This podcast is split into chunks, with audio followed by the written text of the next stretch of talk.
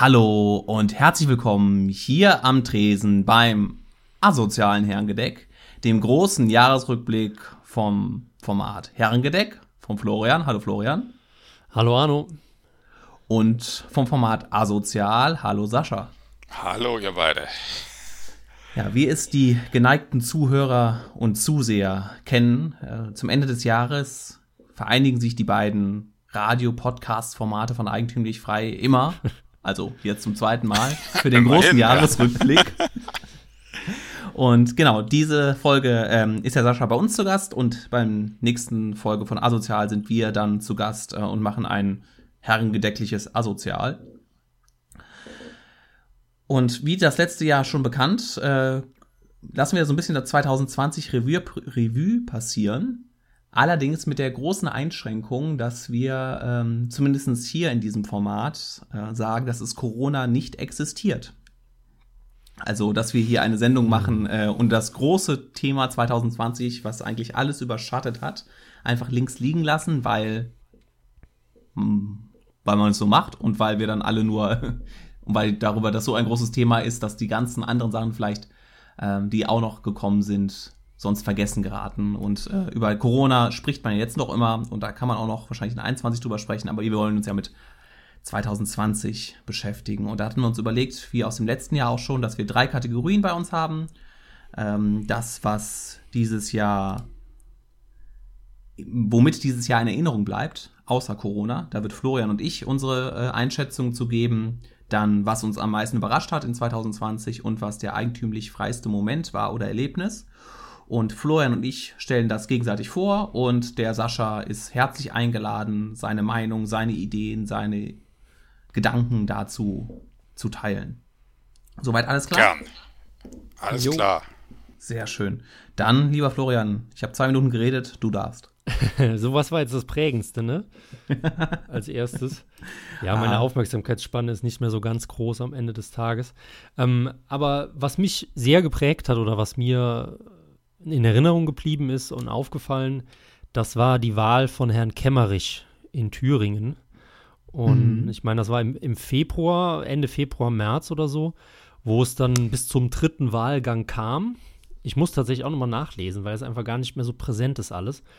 Und äh, im dritten Wahlgang haben die Kandidaten Ramelow, Kemmerich und äh, ein Herr der AfD mit irgendeinem merkwürdigen Namen, tut mir leid, ich weiß es nicht mehr, da gestanden und wollten gewählt werden. Und äh, es war wieder eine Pattsituation, also keine eindeutige Mehrheit für Ramelow, womit ja alle gerechnet hatten. Und ähm, dann hat die AfD den ja, Winkelzug oder den Geniestreich, kann man jetzt auch einschätzen, wie man möchte, gewagt und haben, ohne es irgendwie groß anzukündigen oder abzusprechen, Herrn Kemmerich gewählt, wodurch er mit einer Stimme zum Ministerpräsidenten von Thüringen wurde. Äh, eine Stimme Vorsprung vor Ramelow. Und ähm, ja, er war es nicht so lange, wie vielleicht einige erwartet haben, denn äh, es gab Kräfte, die dagegen gewirkt haben. Und eine davon, das weiß ich noch, ich habe irgendwie Nachrichten am Rande verfolgt. Ähm, da war sogar Mainstream-Presse und ich denke, was hörst du denn da? Angela Merkel hat gesagt, diese Wahl muss rückgängig gemacht werden. Und dann habe ich mir gedacht, das ist ja jetzt, komm, jetzt hat irgendwie da so ein Patriotenidiot oder so, hat wieder auf irgendeine AfD-Gruppe einen dummen Kommentar gegeben. Also ich überspitze natürlich jetzt, liebe Hörer, nicht äh, angegriffen fühlen. Aber ähm, es war tatsächlich der originale Wortlaut. Angela Merkel war in Südafrika und hat gesagt, diese Wahl muss rückgängig gemacht werden. Und ich habe das halt überhaupt nicht geglaubt. Erstmal muss dann wirklich nachrecherchieren. Sie hat es tatsächlich gesagt. Und es hat dann eben einen, ich glaube, einen halben Tag gedauert, bis Herrn Kemmerich kein Ministerpräsident war. Äh, ich glaube, offiziell aus persönlichen Gründen ist er zurückgetreten. Und das ist mir wirklich extrem in Erinnerung geblieben und ich denke, da kann man auch ordentlich zu diskutieren, ob sowas noch Demokratie ist, wer da wie, welche Winkelzüge gemacht hat, was man nachvollziehen kann. Ja, er war ja noch ein bisschen länger geschäftsführender Ministerpräsident, ja. Also weil er, es ja. ging ja gar nicht richtig zurückzutreten, sozusagen. Also das das ja, ging schon, das, aber er war dann geschäftsführender noch relativ lange, ein paar Wochen, glaube ich. Ähm, ja, das Bundesland kann ja nicht ohne Führung sein, ne? Ja, obwohl man die Geschichte zeigt, dass Länder ohne Führung gar nicht so schlecht äh, funktionieren. Belgien hatte mal zwei Jahre gar keine Regierung oder so lange. Ich weiß gar nicht mehr, wie lange es war, aber ziemlich lange. Ja, ja. war ja, sehr lange, ne? Irgendein, ach, war das ein SPD-Politiker, war das Schulz, Scholz oder irgendjemand meinte mal, lass das, und Gabriel, lass das bloß nicht die Deutschen wissen, dass Belgien zwei Jahre lang ohne Regierung ausgekommen ja. ist. Nö, das lief Soweit ja nicht weiß, schlechter und nicht besser ja, genau, als sie sind, auch, ja. Ja, sie sind relativ gut klargekommen. Keine neuen Gesetze erlassen, alles weiter wie bisher. Naja. Aber wie, wie fandet ihr denn so die Aktionen von auf der einen Seite von Merkel, auf der anderen Seite, auf der anderen Seite von äh, der AfD, die ja, kann man jetzt auch drüber streiten, ist das so die saubere parlamentarische Art, jemanden zu wählen, der nicht der eigene Mann ist? Naja, es ist schon erstaunlich, wenn man von also wenn man keinen Kandidaten aufgestellt hätte, ja, würde das ja noch sozusagen einleuchten. Letztlich kann jeder wählen, wen er will in dem, in dem Parlament. Aber einen eigenen Kandidaten aufzustellen und dann geschlossen, also die sind ja einheitlicher als, als die CDU, sind die aufgetreten, ja. ja, und ja. die ja immer schon auf ihre Einheit stolz ist. Ja, das ist schon, ich meine, das einzige Ziel war ja, ein bisschen Chaos zu stiften. Das ist ihnen immerhin auf jeden Fall gelungen, ja. Ja. Aber würdet ihr denn jetzt auch sagen, dass Merkel da wirklich eine, eine, ernsthafte Rolle mitgespielt hat, dass sie gesagt hat, es muss rückgängig gemacht werden? Oder hat das einfach nur in diesen Druck, in diese Drucksituation auf Kemmerich gepasst? Ich meine, seine Familie wurde, glaube ich, auch bedroht, er wurde angefeindet und bis dann der Rücktritt kam. Ja, auch wenn Merkel das nicht gesagt hätte, wäre, glaube ich, nicht viel anders gelaufen. Aber natürlich ist es äh, sehr instinktlos, das zu sagen. Und das ist nicht demokratisch, natürlich ja, sie hat ja schon mal, äh, Bücher sind nicht hilfreich, Wahlen müssen rückgängig gemacht werden. ähm, aber, und wenn sie irgendjemandem das vollste Vertrauen ausspricht, ist es auch Zeit, die Koffer zu packen. Ähm, das ist wie in jedem Fußballverein so. Ja, ja, genau. Der, es gibt keine Trainer, Trainerdiskussion. Genau, es gibt keine Trainerdiskussion, dann kann er eigentlich schon mit anderen Vereinen anfangen zu verhandeln. ja, es, es war ja, glaube ich, so, dass äh, man gedroht hatte, die FDP aus anderen Landes äh, Landesregierung rauszuschmeißen. Ja, ja. Wenn das, also da wurden ja schon die Daumenschrauben für die gesamte ähm, FDP angelegt. Am Anfang haben sich ja auch so, ähm, äh, ich glaube, Lindner und auch Kubicki äh, öffentlich hinter ähm, hinter äh, Kemmerich gestellt. Aber dann ist ja äh, Lindner sehr, sehr schnell dazu übergegangen, das dann äh, doch als Fehler einzusehen und seine, seine Schuld zu bekennen und äh, das rückgängig zu machen. Ich glaube aber Kubicki ist ähm, da so ein bisschen dann der, wer war der standhaftere Part, ne, der das auch öffentlich kritisiert hat und meinte, dass es eine äh, freie, eine freie demokratische Wahl ist, die nach Regeln abgelaufen sind, also formal zumindest richtig. Ja, ja. Ähm, und dass es dementsprechend äh, der demokratische Anstand es gebietet, diese Wahl dann zu, zu akzeptieren äh, und vor allen Dingen sich da nicht in die Hoheitsrechte von äh, dem Bundesland einzumischen. Naja, aber der Druck war eben einfach gigantisch. Ja. Also davon mal abgesehen, dass auch tatsächlich niemand einen Plan hatte, irgendwie da die Regierung gebildet werden konnte. Also. Das Spannende ja. ist ja, es ist 14 Tage später das Ereignis gekommen, ähm, über das wir hier nicht reden. Ja. Aber wenn da jetzt die zeitliche Abstimmung, sagen wir jetzt nur ein paar Tage, da, ne, wenn das ein bisschen verschoben gewesen wäre, wäre Kemmerich dann jetzt noch immer äh, Ministerpräsident, weil die Notlage dann tatsächlich mal groß war. Äh, Was ich ob, mir, ja. Ob das Timing einfach schlecht war. Ja, da, es gibt jemand ganz anders in diesem, diesem Jahr, der sich über das Timing ärgert.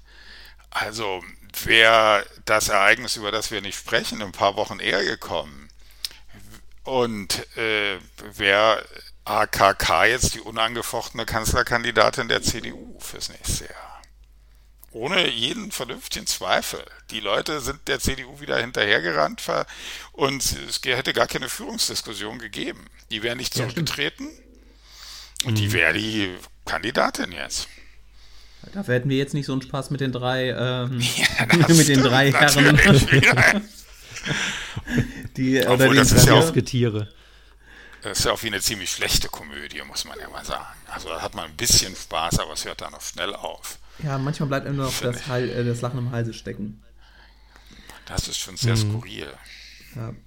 ja. bei mir war das, was ich glaube, was prägend war, ähm, ähm, ich komme von dem, von dem kleinen Sachsen, ähm, nee, Thüringen, ne? Entschuldigung, jetzt habe ich gerade. Thüringen, Thüringen. Völ ist noch viel kleiner als Sachsen. Ja. äh, auf die große politische Bühne. Und zwar ist bei mir, glaube ich, was das geprägt hat, äh, was im September in Israel oder im Nahen Osten passiert ist die äh, Friedensverhandlungen ja. zwischen Israel und damals waren es dann, glaube ich, die Arabischen Emirate und Bahrain. Später kam ja noch Saudi-Arabien dazu und jetzt hat man ja schon den Überblick verloren, mit wem Israel wieder normale ja. diplomatische Beziehungen nach ähm, 40, 50 Jahren aufgenommen hat. Ja. Und ich kann mich daran erinnern, dass Trump vor, ich glaube, vor drei oder vier Jahren in seiner typischen Art und Weise seinen, seinen Schwiegersohn da gelobt hat, he's the greatest, he's the best, äh, der Jared Kushner, und gesagt, und gesagt hat, wenn einer diesen Konflikt lösen kann, dann ihn, ähm, dann er. Und ich habe mich innerlich kaputt gedacht, dachte, ja, wieder ein typischer Trump, ähm, irgendwie die Leute in den Himmel äh, hoch, hochjubeln, um ihn um ein halbe Jahre später zu entlassen. Aber tatsächlich, er scheint es geschafft zu haben, da äh, Krusten, äh, die 30, 40 Jahre lang bestanden haben, aufzulösen aufzubrechen und äh, da zumindest für die Region einen stabilisierenden Faktor gebracht zu haben. Oder Sascha? Auf jeden Fall. Das? Also das ist auf jeden Fall ein außenpolitischer Erfolg. Das kann ja niemand, der noch einigermaßen versucht, objektiv zu sein, bestreiten. Ja, und es ist, ich erinnere mich noch, als er, als äh, die amerikanische Botschaft nach Jerusalem verlegt wurde, ähm, da sagten alle, jetzt wird es zum Krieg, der Konflikt wird viel schärfer, das wird sich niemand je gefallen lassen und so weiter. Und das Gegenteil ist letztlich äh, der Fall gewesen. Also ohne dass natürlich irgendjemand weiß, wie genau diese Verhandlungen gelaufen sind, die da im Hintergrund liefen und was da, was da in welcher Richtung für Zugeständnisse gemacht wurde, ist das ohne Zweifel. Also für Israel ist das ein Erfolg und, und für, für, die, für Trump und für alle eigentlich, ja. Ja, ich glaube, also so verstehe ich das, aber Sascha, du weißt es bestimmt noch besser. Es ist ja auch so, dass es da dann neue Allianzen gibt, also alle gegen Iran quasi so ein bisschen. Ähm, und dass jetzt auch China dann eher auf iranischer Seite ist und Saudi-Arabien dann sagt, okay, ähm, naja, dann lieber mit Israel verbündet äh, als äh, gegen äh, Iran alleine. Natürlich, das ist natürlich ist, also, aber dieser Konflikt ist ja im Prinzip schon lange da, ja, weil es ja auch, es ist ja auch im Hintergrund ein religiöser und ein, ein, ein ethnischer, das äh, sind ja die Iraner sind ja eben keine Araber, sondern und fühlen sich auch was, was ganz anderes und sind es auch historisch. Und mhm. das ist, ähm, ja, das ist irgendwie den Amerikanern und wem auch immer im Hintergrund gelungen, dann sozusagen die Allianz gegen den Iran und auch die Israel nimmt Iran als die größte Bedrohung wahr, ähm, zu schmieden und auch tatsächlich dann umzusetzen. Dem Iran kann das sicher nicht gefallen, was da passiert ist. Tja. So, das wie ist hast, wie hast du das so wahrgenommen? Ja. Boah, so wenig wie möglich. Also Geopolitik ist gar nicht meins und da die Geopolitik im Nahen Osten noch weniger. Ähm, ich entsage mich da immer jeglicher Meinung. Ich habe da auch keinen kein Bock drauf, mich immer mit zu befassen, wer da wieder sich die, die Birne einhaut und dann wird man immer so dazu genötigt, so seine, seine Meinung zum Nahostkonflikt abzugeben. Ganz ehrlich, keine Ahnung. Also jetzt nicht du gemeint, aber äh, generell so in allen politischen Diskussionen hat man ja als Deutscher da irgendwie eine, eine Einschätzungsbringschuld, auf welche Seite man sich stellt. Aber ja, die ja. Deutschen sind ja, was das betrifft, das ist ja äh, äh, relativ geteilt. Ja? Es gibt ja die extrem pro-palästinensischen ja. Leute, für die Israel sozusagen fast so schlimm ist wie, äh, also eigentlich schlimmer als eigentlich jedes, alles, jedes Regime dort in der Umgebung. Und dann gibt es natürlich die, die prinzipiell erstmal sozusagen gedanklich auf der Seite Israels stehen. Also zu dem würde ich mich auch zählen. Erstmal prinzipiell das Urteil ist erstmal pro-israelisch. Im Detail muss man dann manchmal gucken, ja, aber ja, und deshalb hat es natürlich in Deutschland ein großes Interesse. Und es hat eben doch durch diese ganzen Verbindungen zu anderen Ländern weltpolitisch eine große Bedeutung. Ja, was mich immer so ein bisschen stört, ist, dass dann, also klar, auf, aufgrund unserer Geschichte hat man da ja dann so eine gewisse Bringschuld, irgendwie sich damit zu befassen. Ob jetzt nicht mal darauf bezogen, dass man jetzt pro Israel oder äh, gegen Israel sein muss, sondern dass man sich halt irgendwie so positionieren soll. Und ja. also ich bin da immer so, also ganz, ich habe da auch gar keine Ahnung von irgendwie. Also ich glaube, das ist ein derart kompliziertes Thema, was da seit, ja, seit wie lange? 100, 150 Jahren eigentlich schwelt. Ja. Ähm, schwierige Sache auf jeden Fall. Was aber spannend ist, weil du angesprochen hast, dass viele Deutsche eine Meinung haben. Was ich immer so interessant finde, dass die extreme Rechte und die extreme Linke ja, ja. anti-israelis sind und dann halt eben die, sagen wir mal, Mitte-Kräfte eher pro-israelisch. Die sind anti-israelisch, die extreme Rechte und die extrem Linke und pro-Putin. Das vereint diese beiden. Das ist so ein schöner Beweis für die Hufeisenpolitik in der, ja, ja. In der, in der Außenpolitik, äh, für das Hufeisenmodell in der Außenpolitik. Ja. Ja. Und was natürlich auch ist, ähm, das war auch so ein bisschen der Beginn, ähm, würde ich sagen, wo man, wo Trump zum ersten Mal in Deutsch, wo selbst die deutschen Medien Trump, und ich bin ja so, so ein kleiner, so ein kleiner Trumpist, also äh, jetzt kann man es ja sagen, wo er, wo er abgewählt ist, dass, äh, ähm, dass ich immer ähm, sehr, sehr belustigt von ihm war und auch ähm, jetzt in den Zeitungen zuerst mal zu, mit diesem Punkt festgestellt habe, dass selbst deutsche Zeitungen es nicht mehr geschafft haben, Trump nur schlecht zu reden, sondern da dann zum ersten Mal wirklich kam, äh, mein Gott, das ist ja eine, eine große Leistung, äh, wer hätte das äh, dem ähm, Trottel in Orange zugetraut? Ähm, und ähm, ja, ja. Äh, bezeichnen, dass er dafür dann ja. keinen Friedensnobelpreis bekommen hat, wo sein Vorgänger. Das kann ja noch kommen. Ähm, für eine Rede äh, in, ich glaube in der Bibliothek, nee, in der Bibliothek von Alexandria nicht, aber von der ägyptischen ja, äh, Universität da eine Rede gehalten hat und dann später äh, mehrere Kriege angef äh, angefangen hat, was Trump ja, er hat noch ein paar, paar Wochen Zeit, ähm, das zu ändern. Ähm, aber er wird der erste Präsident sein, der seit den 70er Jahren keinen äh, Krieg mehr angefangen hat und ja. ähm, mehrere Konflikte beendet hat. Das ähm, hätte man ja auch vorher nicht so äh, gedacht, dass, dass jemand, der so ähm, ja, klobig und ja, so martialisch manchmal auftritt, äh, dann doch der wirkliche, zum ersten Mal wirkliche äh, Friedenspräsident ist. Oh, das ist jetzt auch ein bisschen hart, aber zumindest der, der das äh, äh, dagegen äh, vorgegangen ist. Ja, das ist so ein bisschen der Übergang zum, zum zweiten Teil. Was, äh, Florian, was hat dich denn 2020 am meisten überrascht? Äh, ich habe ein paar Themen, also ich befürchte, die streifen vielleicht doch das Thema, was nicht genannt werden will. Ähm, ähm, na, ich nehme mal ein anderes. Und zwar, was mich überrascht hat, war die Meldung, ähm, wie hießen sie denn jetzt, oh Gott? Ähm, Bildzeitung von KKR gekauft. Das hat mich überrascht und dann habe ich mal draufgeklickt und mich ein bisschen schlau gemacht. Und ähm, die Bildzeitung ist ja ähm, der Springer. Springer, Springer, genau. Und die hatten ja immer die, die fast absolute Mehrheit, also absolut dominant. Das ist ja dann die Elfriede Springer, ist ja die Witwe des alten Springers. Und ähm, Springer ist ja gerade auch jetzt bezogen von der Linken ein absolutes Hassobjekt, weil diese Verquickung Großkapital, konservative Berichterstattung teilweise und immer noch die, dieses Skandalhafte dran und die Linke hassen die, viele Rechte hassen die mittlerweile auch. Und dann kam eben diese interessante Meldung, die, die Springers haben gar nicht mehr die Mehrheit. Und zwar hat halt KKR sein, ich glaube, ein Private Equity Fonds oder so, wenn ich mich das nicht täusche. Ein großer, ja ein richtig großer, genau. Und der hat praktisch über Nacht oder über den Sommer war das, glaube ich, in der Zeit, nach und nach die vakanten Anteile von Springer gekauft, weil eben auch, äh, ich glaube, die Kinder oder auch die Enkel vom alten Springer so ganz geringe Prozentteile besessen haben, irgendwie 1, 2, 3 Prozent. Und die haben dann wohl tatsächlich verkauft an KKR.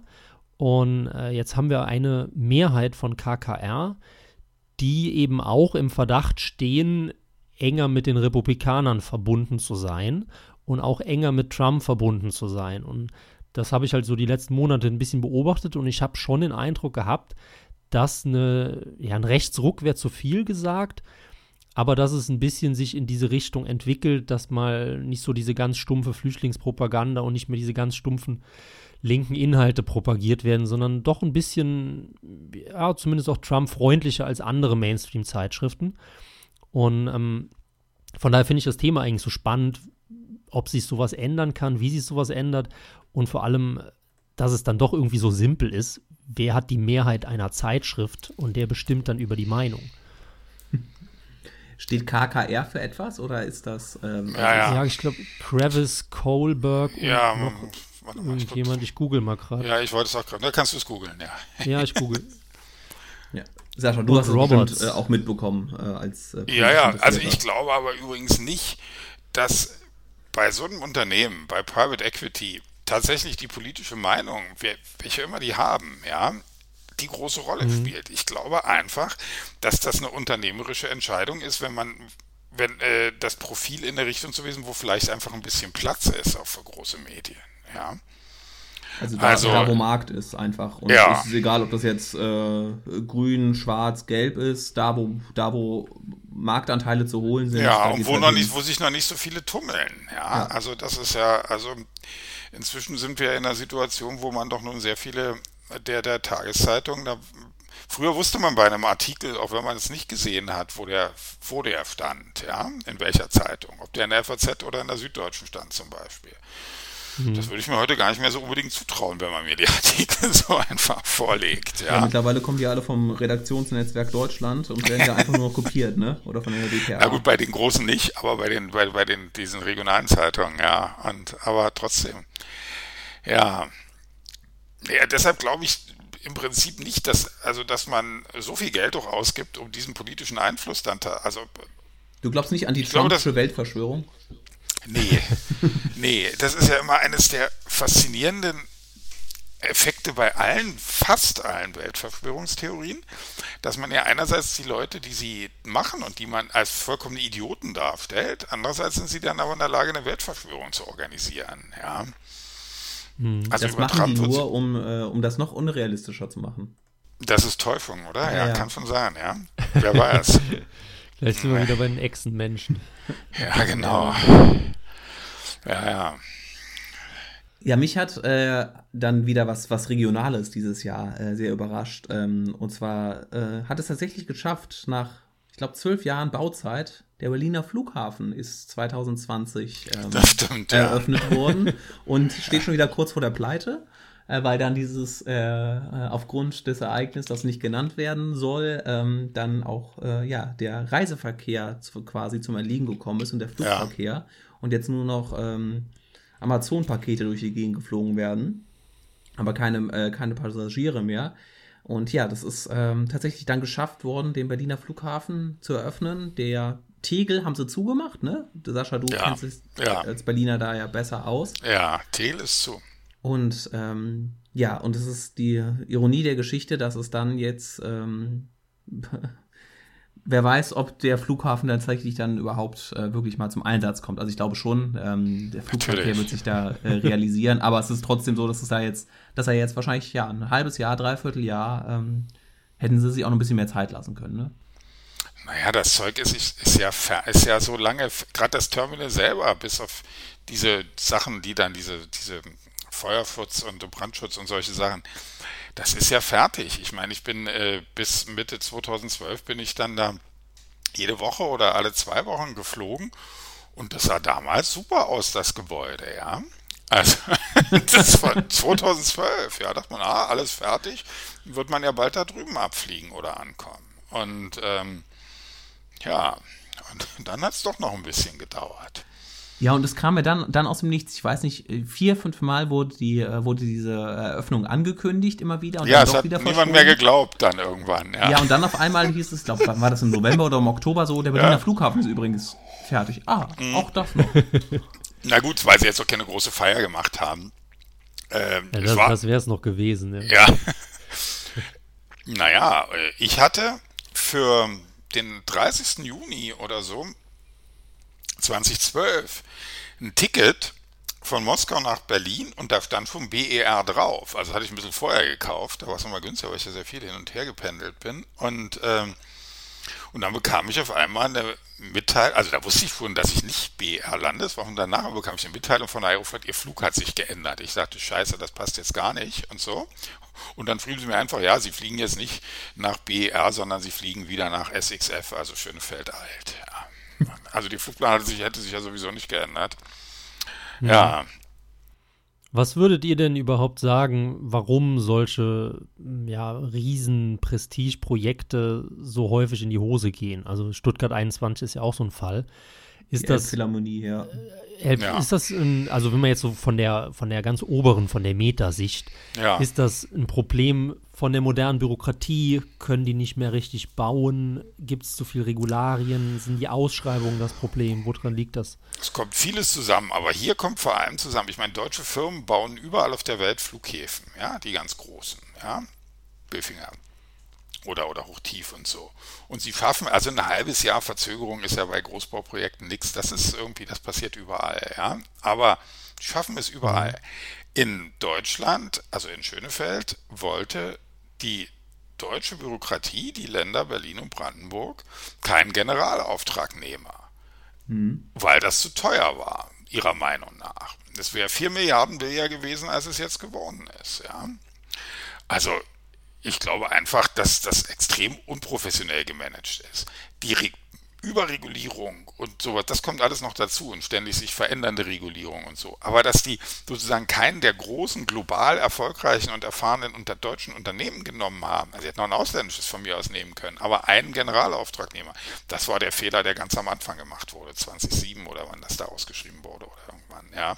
Ja, und das war ja auch so ein kleiner Machtkampf, glaube ich, zwischen Berlin, ja. Brandenburg ja, und dem Bund. Genau. Und dann wollten, und dann saßen dann da ein paar äh, Silberrücken, äh, allen voran Wovereit, äh, ja. äh, die sich beweisen wollten. Und natürlich äh, kann ein Wovereit auch Flughafen. Klar. Und äh, dann, wieso so ein Generalunternehmer für vier genau. Milliarden, wenn es auch ein Wovereit macht, für ein Bürgermeistergehalt. Und auf der anderen Seite Herr Platzek, ja. Ich meine, das, das ist auch so ein Dreamteam, ja. Und äh, ja, das ist von Anfang an, ist das so eine Selbstüberschätzung auch der, der handelnden Personen und der handelnden Institutionen gewesen. Ja, es gibt, es gibt sehr schön, ich glaube beim RBB oder irgendwie bei einem dritten eine, eine Dokumentation äh, über den Bürgermeister dann von ähm, Schöne, nee, von, ähm, von dem Ort, wo, wo wird der ja. gebaut der ähm, sich extra hat nochmal wieder wählen lassen, um dann aber auch wirklich bei der, Wiederver bei der Eröffnung ähm, da dabei zu sein. Und dann ein halbes Jahr nachdem er abgewählt wurde, nachdem er in Rente gegangen ist, ist dann der Flughafen eröffnet worden. Pech, ja. ja. Das sind so historische Fehlpflege im Leben. Ja. aber die Eröffnung war ja dann sowieso nicht mehr so schön. Ja. Nee, wahrscheinlich nicht. Ja. Aber es stimmt, das hat einen dann doch überrascht, dass es dann tatsächlich 2020 nun mal geklappt hat mit der Eröffnung. Wann ist es mit den Planungen losgegangen? Wisst ihr das gerade? Also naja, also mal ganz historisch betrachtet ist ursprünglich direkt nach der Wende begonnen worden, denn wie ihr euch vielleicht in eurem jungen Alter nicht mehr erinnert, hat sich ja Berlin für die Olympischen Sommerspiele 2000 beworben. Und äh, da steht ja, die Schmelinghalle ist zum Beispiel davon noch was, was übrig, das Velodrom und noch ein paar andere kleine Sachen, aber vor allem diese beiden Sachen. Und da sollte eigentlich der neue Flughafen fertig sein, 2000. Dann ist das mit dieser Olympiabewerbung voll in die Hosen gegangen, da hat man das ein bisschen zurückgestellt und dann hat man dann im neuen Jahrtausend so langsam begonnen. Dann war ja, dann gab es ja verschiedene Standorte, die in Gespräch waren. Sperrenberg viel weiter weg von Berlin, aber eben doch mit ziemlicher Baufreiheit, so ein alter sowjetischer Militärflughafen. Da hat man sich aber doch für Schönefeld entschieden. Ja, und dann ging diese ganze Planungsscheiße los, um es mal so vulgär zu sagen. Und die Idee der Politik, sie über, äh, haben das sozusagen selber in der Hand und nehmen keinen Generalauftragnehmer. Das war im Prinzip der Anfang hm. von der Katastrophe. Ich bin gerade so ein bisschen am Recherchieren, journalistisch über ähm, auch Prestigeprojekte im Kaiserreich. Und, äh, das, ist, das ist tatsächlich krass, wie schnell da Dinger hochgezogen wurden. Also ich habe ja. jetzt auswendig gerade von Frankfurter äh, Frank Flughafen, ja. Frankfurter Hauptbahnhof, der hieß damals noch Zentralbahnhof mit C. Ja. Ähm, hat ein Kollege auch zusammen recherchiert und das ist so interessant. Die haben fünf Jahre gebraucht für die absolute Fertigstellung. Und das ist ja wirklich ja. ein Monumentalbauwerk. Also ja jetzt, was damals, was es so nicht gab. Das war dann der größte äh, Bahnhof in Europa, soweit ich weiß, allein von den Gleisen und von den Passagierzahlen ja. her. Und ähm, auch wie, wie geil das einfach aussieht. Das ist ja heute noch das Originalgebäude, das ist ja nicht zerstört worden, wenn ich mich nicht täusche. Und, ähm, ja, ich denke schon, dann, das ist das noch. Also das hat dann wirklich, ja. überleg mal, fünf Jahre gedauert und dann pling, größte Flughafen, äh, ja, größte Bahnhof Europas. Ja, da guckt dir Leipzig an, das ist ja auch so ein Riesending, ja. Ja, der kam dann ein paar Jahre später. Kam ein paar ne? Jahre später, ja, aber hat auch nicht ja. lange gedauert, glaube ich, und so. Und, ja, oder der Kölner Dom ja. hier, der ist ja auch ein paar, paar Jahren zusammengebaut worden. So 400 ungefähr, oder wie war's? oder 300. Nein, ich war neulich äh, im, äh, mal angeguckt, das Schiffshebewerk in Niederfino bei Berlin. Das so Technikdenkmal ist immer noch in Betrieb und das ist auch sehr schnell gebaut worden. Es ist auch, allerdings auch sehr lange geplant worden, aber gebaut ist es dann schnell worden, in vier Jahren oder so. Was ich und dann wiederum interessiert.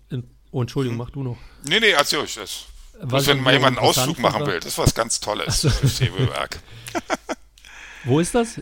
In Niederfino ist bei Berlin, also ist, Eberswalde ist die nächste etwas bemerkenswerte Stadt. Also Niederfino besteht im Prinzip nur aus dem Schiffshebewerk. Also inzwischen sind es zwei Schiffshebewerke, weil jetzt ist ein neues daneben gebaut worden, das auch eine deutlich längere Bauzeit hat als das ursprüngliche, was Anfang mhm. der 30er gebaut wurde. Ja, wir haben dann so ein bisschen weiter recherchiert auch und wollten dann mal so nach den Prestigebauwerken der Nazis schauen.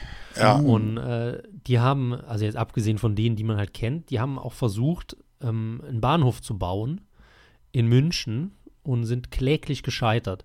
Und wenn man sich mal in diese Planungsgeschichte reinliest, hat man unfassbar viele Parallelen jetzt zu BER oder zu Stuttgart 21, weil auch ah. dieses, dieses groß angelegte Ding und dann hat irgendwie eine, eine, reine Grobplanung nicht gestimmt und dann hat irgendwer dazwischen gefunkt von der Kanzlei und hat gesagt, nein, das muss ganz anders werden, hin und her und auf einmal kam der Krieg und es hat nicht geklappt mit dem Bahnhof. Ja. Naja. Es ist ja auch, man denkt doch immer, der Kommunismus, da wurde wenigstens alles organisiert und so, was da alles schiefgegangen ist an Großprojekten, ja, das ist auch sehr faszinierend. Mhm. Ja. ja. Und auch in China geht, geht so viel äh, kreuz und drüber und völlig ja. falsch. Es wird halt aber nur propagandistisch von den Erfolgen berichtet. Ähm, ja, klar. Und irgendwie, wir bauen ein Krankenhaus in zwei Wochen aus, der, äh, aus dem Nichts auf, aber es hat halt kein Fundament und äh, steht halt auf auf Platten äh, und ich weiß schon gar nicht, ob das ja. jetzt noch existiert. Ähm, aber es ist dann halt auch immer, ne, es kommt immer auf die Propaganda an, wie man das ähm, dann so ein bisschen auch verkauft. Man sagt halt nicht mehr Propaganda, man sagt halt Narrativ. Bei China darf man noch von Propaganda sprechen. Okay, ja, das stimmt. aber wobei ich bei dem, bei dem China-Beispiel, ich weiß da nie so recht, ob das nicht der, der, unser Eigenhass unserer eigenen Medien ist, die auf China gucken und sagen, ha, guckt mal hier die Chinesen, selbst die schaffen das so schnell und wir sind so furchtbar scheiße. Also, dass die Chinesen da gar nicht viel groß dafür tun müssen, dass das so dargestellt wird. Na, obwohl die tun schon viel. Also, das ist schon noch ein Riesenapparat inzwischen dahinter. Das glaube ich schon, dass sie auch viel tun. Also, natürlich ist das, was du sagst, der Eigenhass und so ist dabei und, und auch so eine permanente Bewunderung für das Große und äh, Gewaltige und Zentrale und so. Ja, irg irgendeine Form von Neid. Ja. Ja, aber das hat man ja auch bei der ganzen Thema, das nicht genannt werden will, jetzt gesehen, dass ja. irgendwie das deutsche Feuilleton dann auf die, die autoritären Entscheiderstaaten blickt und sieht, oh, wie toll, die machen jetzt mit einem Federstreich diese Quarantäne, diesen Lockdown, diese Regel. Genau. Und sind das so erfolgreich? In China gibt es überhaupt keine Infektion. Das ist ganz erstaunlich. Ja? Dafür, dass die 1,3 Milliarden Einwohner haben oder so. So, bevor das jetzt hier äh, in eine äh, ins falsche Thema geht, genau, ja, richtig, äh, über das wir nicht reden. genau, ähm, unterbreche ich hier einmal und grätsch rein und komme zum dritten Punkt, dem eigentümlich ja. freisten Moment in 2020. Und da lasse ich wieder dem Florian den äh, Vortritt. Was war denn dein eigentümliches freistes Erlebnis, Moment in 2020? Also ich habe eigentlich jetzt wieder nur so einen Medienbericht oder was ich halt von außen beobachtet habe äh, ich habe nicht viel erlebt dieses Jahr und auch nicht viel Freiheit. Aber ähm, und zwar ist gar nicht so lange her der Fall Jana aus Kassel, fand ich jetzt interessant, weil ähm, das war eine 22-jährige junge Frau, die hat auf einer Corona-Demo gesprochen. Florian? Und hat, ähm, ja, ich, äh, sie hat auf einer Demo zu einem öffentlichen Problem gesprochen und hat, ähm, ist sagen wir mal, vorsichtig formuliert, sich sehr unglücklich mit Sophie Scholl verglichen. Ähm, hat gesagt, sie fühlt sich wie Sophie Scholl. Ähm, und daraufhin kam dann, also sie hat dann ein bisschen weiter geredet und daraufhin kam dann ein Ordner, der hat äh, gesagt, ich habe keinen Bock auf den Scheiß hier, für so jemand hier Ordner zu machen, das ist Relativierung des Holocaust, Schweinerei, bla bla, und hat halt seine Weste so weggegeben und ist dann empört weggestürmt. Und ähm, das, was bei mir halt so hängen geblieben ist, zum einen, es ist immer noch nicht ganz aufgeklärt, wer dieser Ordner war. Also es gibt viele Hinweise, dass der tatsächlich von den Linken eingeschleust worden war, um halt eine Szene zu machen für äh, kamerawirksame Bilder. Äh, gibt es viele Indizien für, aber auch jetzt nichts Handfestes. Aber was ich interessant fand, war, dass halt zum Beispiel Greta Thunberg, um auch ein Thema anzukratzen, was wir jetzt noch gar nicht hatten, äh, zu Recht dieses Jahr, ähm, die wurde vom Deutschlandfunk mit Sophie Scholl verglichen und alle haben geklatscht. Und äh, was jetzt bei Jana, also ich finde beide Beispiele ziemlich dumm, muss ich sagen. Also, was heißt dumm, aber nicht passend. Und bei diesem Fall von Jana, ich meine, die ist 22, die, die war ja so krass jetzt in den Medien in den letzten Wochen, Monaten. Und wie die jetzt eigentlich darunter auch leiden muss, in dieser Öffentlichkeit zu stehen, verschrien, als schlechte Vergleiche Zieherin, als Holocaust-Relativierung, als, als dummes Mädchen, dumme Göre und wie halt dieser ganze Presseapparat sich darauf eingeschossen hat, auf diesen einen Satz, der halt unglücklich formuliert war. Aber wie gesagt, frei in dem Sinne jetzt, dass sie das halt so einfach frei gesagt hat als 22-Jährige, aber eben auch eine eigentümliche Freiheit von diesem Ordner, was auch immer jetzt die Geschichte dahinter war, dass der halt da die, die Weste weggeworfen hat. Es kommt immer aufs Narrativ drauf an, ne? Habe ich jetzt gelernt. Richtig, ja. genau, darauf kommt es immer an, ja. ja. Das ist halt, das ist für mich so das Unwort des letzten Jahrzehnts, wenn man sowas haben will, Narrativ, ja. Ja, und, ja, und zu, zu der ganzen Sache, ja, es ist halt äh, ein, ja, ein Ausdruck einer völlig hysterischen äh, Gemengelage auf, auf allen Seiten.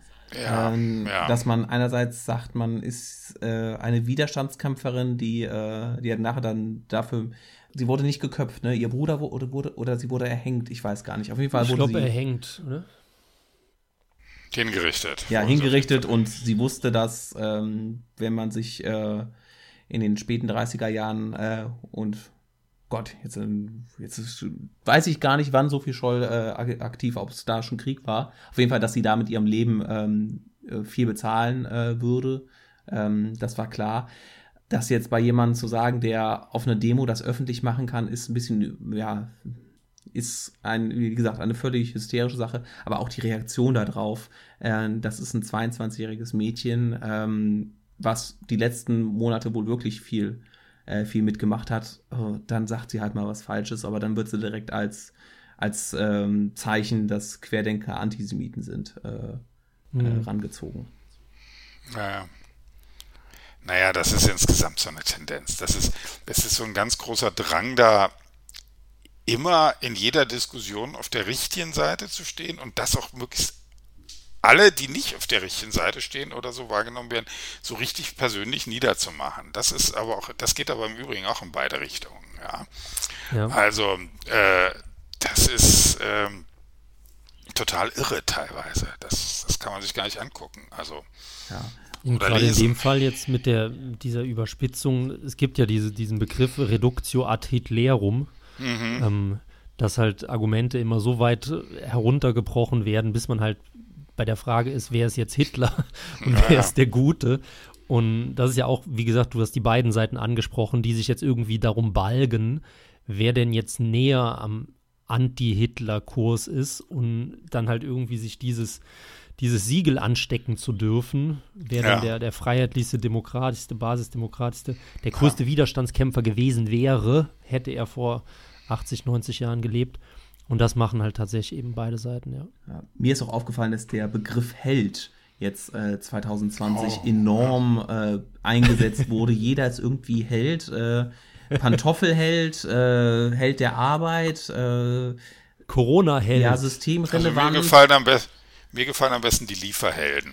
Ja. Die tun jetzt was Sinnvolles. Äh, und alles, also alles sind, die, alles sind irgendwie Heldentaten. Es ist nicht mehr irgendwie eine ja. Relation, einfach zu sagen, ähm, ist jetzt gerade eine Ausnahmesituation, verhalte dich vernünftig, äh, mach keinen Quatsch, mach einfach keinen Quatsch und dann zu sagen, nein, sei ein Held, mach alles ja. richtig, äh, deine Kinder werden, werden noch, du kannst deinen Kindern Heldengeschichten erzählen, wenn du Kinder hast.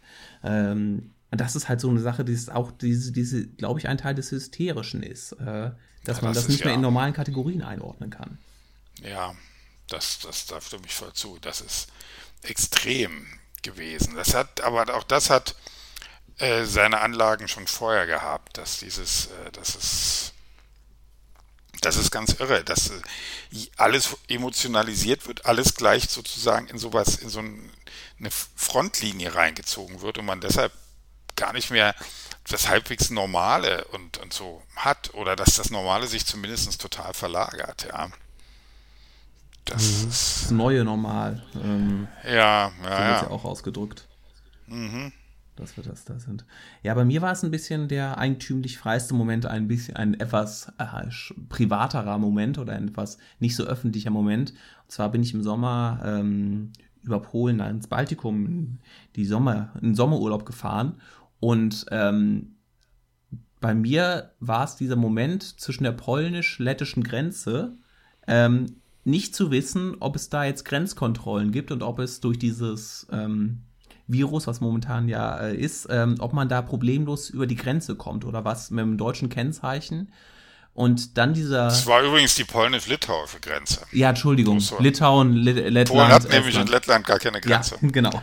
Ich könnte jetzt nochmal korrigieren, aber das machen wir nicht. ähm, die polnisch-litauische äh, Grenze, genau. Und äh, darüber zu fahren und dann auch zwischen, zwischen äh, im Baltikum war es dann nicht mehr so angespannt. Aber dieser Moment, über eine Grenze zu fahren, die vor einem, die vor einem Jahr völlig normal und völlig belanglos gewesen wäre.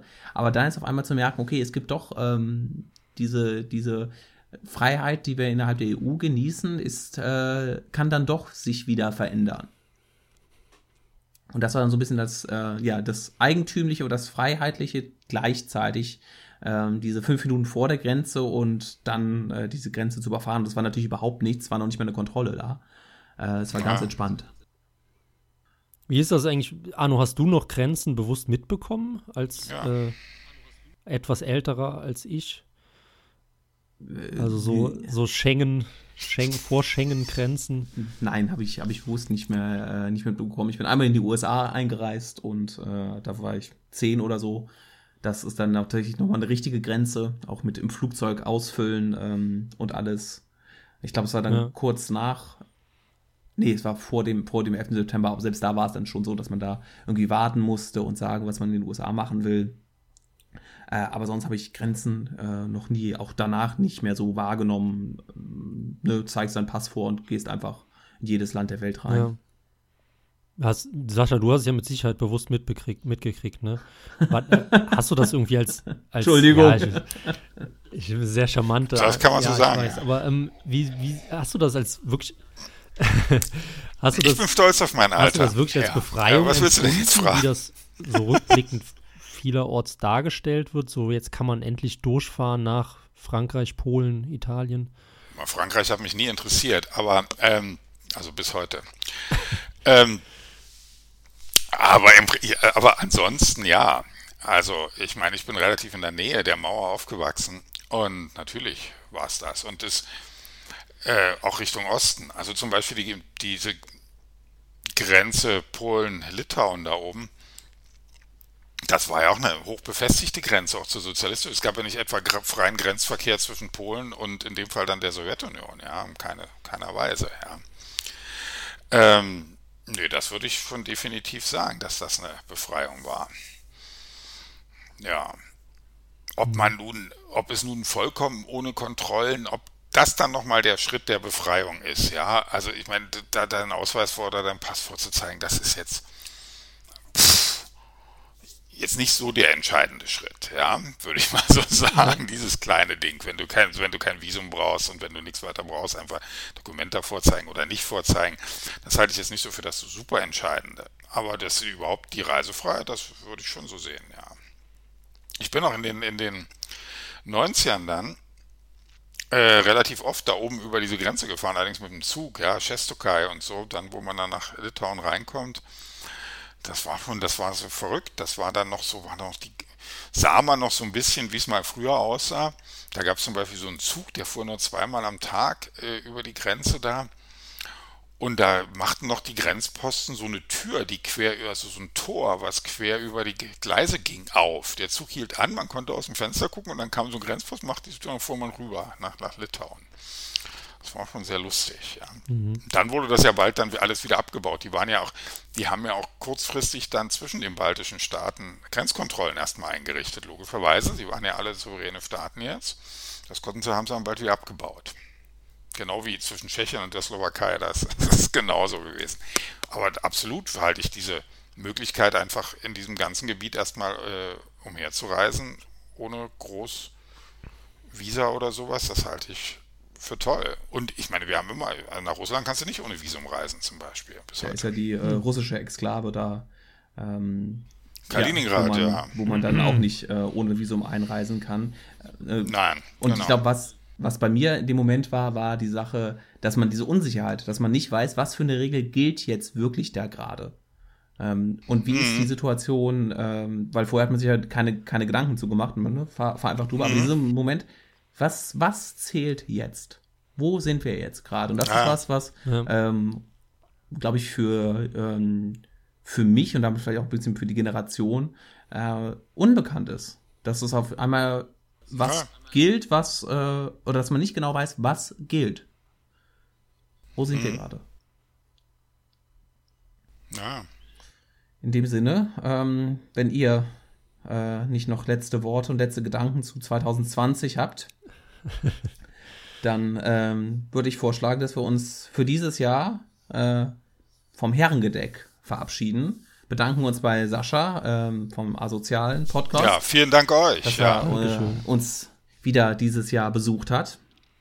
Und äh, wünschen unseren äh, Zuhörern ein frohe Festtage, beziehungsweise vielleicht kommt die Sendung auch kurz nach den Weihnachtstagen raus. So oder so einen guten Rutsch äh, ins neue Jahr und äh, hoffen wir, dass wir dann nächstes Jahr über Corona sprechen können, weil dann Corona äh, vorbei ist.